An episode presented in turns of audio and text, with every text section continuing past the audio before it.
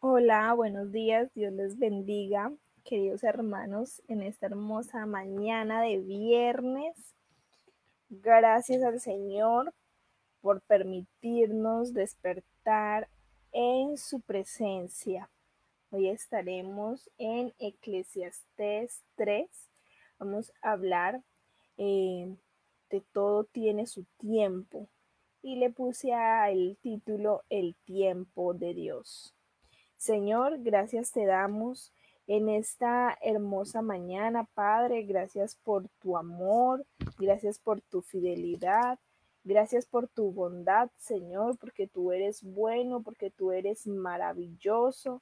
Padre Celestial, que nos has permitido, Señor, disfrutar de cada una de tus bendiciones, que nos has permitido, Señor, en esta mañana abrir nuestros ojos Padre Santo, te bendecimos, te glorificamos, te exaltamos, Padre Celestial. Te damos a ti toda la gloria y la honra, Señor, porque solo tú eres digno de recibirla, Señor. Solo tú eres santo, Señor, hermoso, precioso, eres tú, amado Jesús. Gracias, Padre Celestial, porque hasta aquí nos has traído con bien, Señor.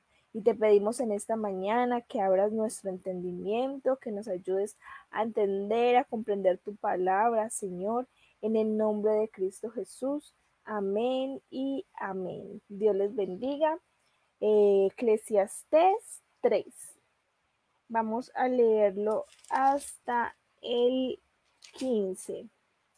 En el nombre de Jesús. Todo tiene su tiempo y todo lo que se quiere debajo del cielo tiene su hora, tiempo de nacer y tiempo de morir, tiempo de plantar y tiempo de arrancar lo plantado, tiempo de matar y tiempo de curar, tiempo de destruir y tiempo de edificar, tiempo de llorar y tiempo de reír, tiempo de endechar y tiempo de bailar tiempo de esparcir piedras y tiempo de juntar piedras, tiempo de abrazar y tiempo de abstenerse de abrazar, tiempo de buscar y tiempo de perder, tiempo de guardar y tiempo de deshacer, tiempo de romper y tiempo de coser, tiempo de callar y tiempo de hablar, tiempo de amar y tiempo de aborrecer tiempo de guerra y tiempo de paz. ¿Qué provecho tiene el hombre que trabaja de aquello en que se afana? Yo he visto el trabajo de Dios. Ha dado a los hijos de los hombres para que se ocupen de él. Y todo lo hizo hermoso en su tiempo, y ha puesto eternidad en el corazón de ellos sin que alcance el hombre a entender la obra que ha hecho Dios desde el principio hasta el fin. Yo he conocido que no hay para ellos cosa mejor que alegrarse y hacer el bien en su vida, y también que es don de Dios que todo hombre coma y beba y goce el bien de su labor. He entendido que todo lo que Dios hace será perpetuo, sobre aquello no se añadirá, ni de ello se disminuirá lo que hace Dios, para que delante de Él teman los hombres. Aquello que fue ya es, y lo que ha de ser ya fue, y Dios restaura lo que pasó. Amén. Tremendo eh, pasaje, hay tiempo para todo. Pero muchas veces nosotros queremos hacer las cosas en nuestro tiempo y debe ser en el tiempo de Dios. Dice que muchas veces no entendemos las cosas que el Señor hace, a veces nos quedamos asombrados, pero así el Señor lo quiso porque Él es el dueño del universo, él es el dueño de nuestras vidas, Él es el dueño de nuestro tiempo, Él es el dueño de todo. Así que no nos afanemos, como dice aquí, qué provecho tiene el que trabaja de aquello en que se afana. No estemos afanados por conseguir y dejemos de un lado al Señor. Sabemos que estuvimos prácticamente siete meses en una cuarentena en la que estábamos prácticamente presos. Entonces ya ahorita tenemos más, por decir, libertad, ya podemos salir más, podemos trabajar, eh, podemos hacer cosas que antes no nos habían restringido, ¿verdad? Pero no por eso empecemos, bueno, como perdí siete meses de trabajo, voy a trabajar como un loco día y noche.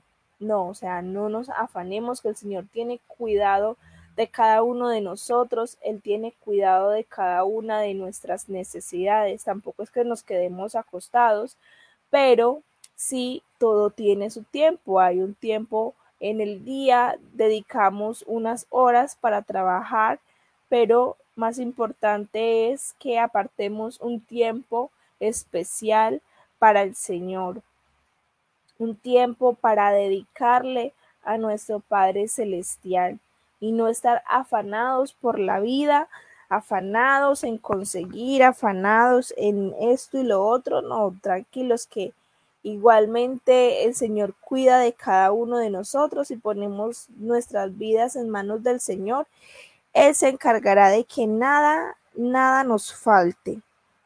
Y aquí el Señor nos dice que es bueno que el hombre coma, que goce del trabajo de sus manos. Sí tenemos que trabajar, pero igualmente Él tiene el cuidado total y absoluto de nuestras vidas.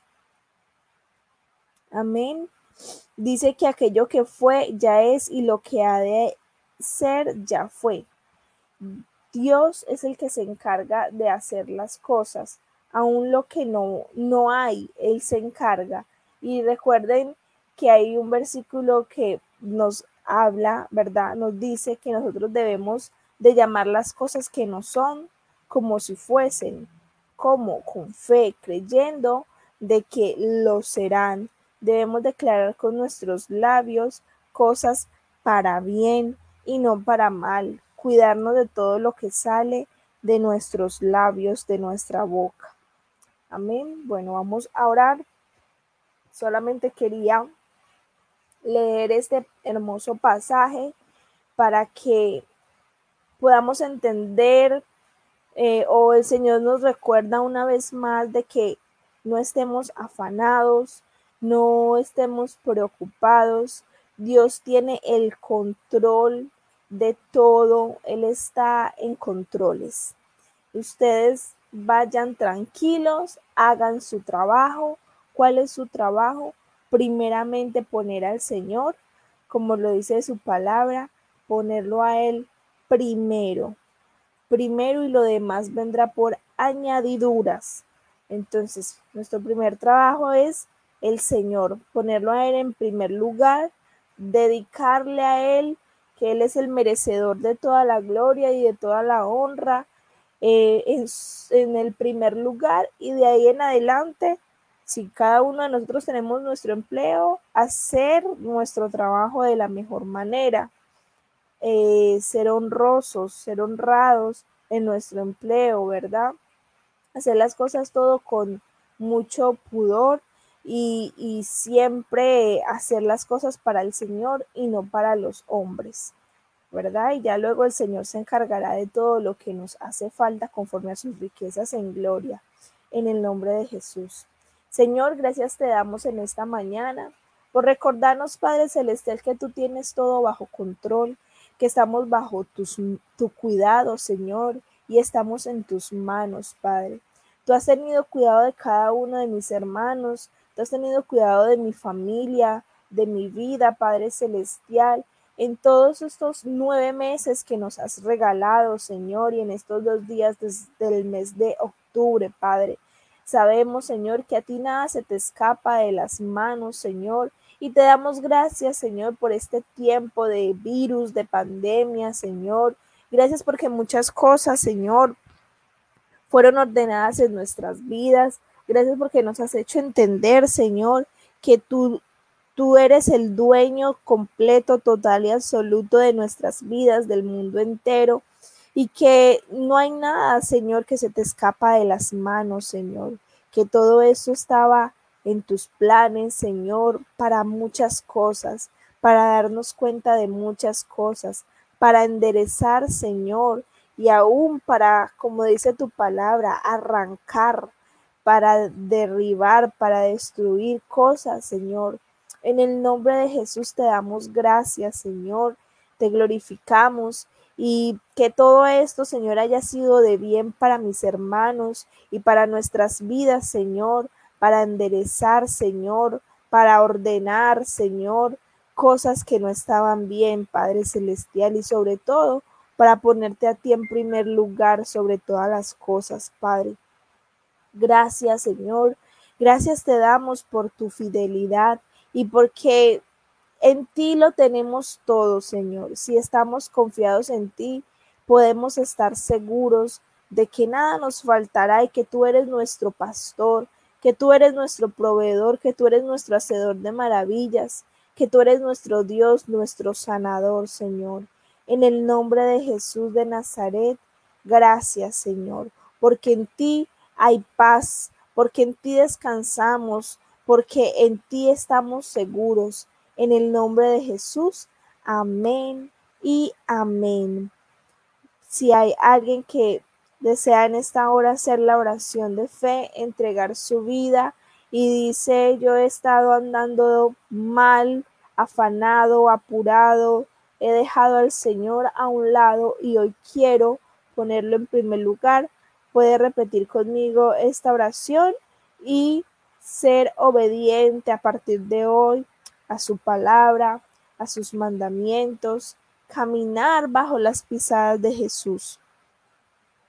Dile allí, Señor, en esta hora, yo te confieso como mi único Dios y Salvador, y te pido perdón por todos mis pecados, Señor, si he andado, Señor, de una mala manera, yo me arrepiento en esta hora, Padre Celestial, y te pido que me recibas como tu Hijo, que perdone mis pecados, que me inscribas en el libro de la vida y que me ayudes a partir de este momento a caminar en obediencia, Señor, a hacer, Señor, lo que tú nos mandas hacer, Padre.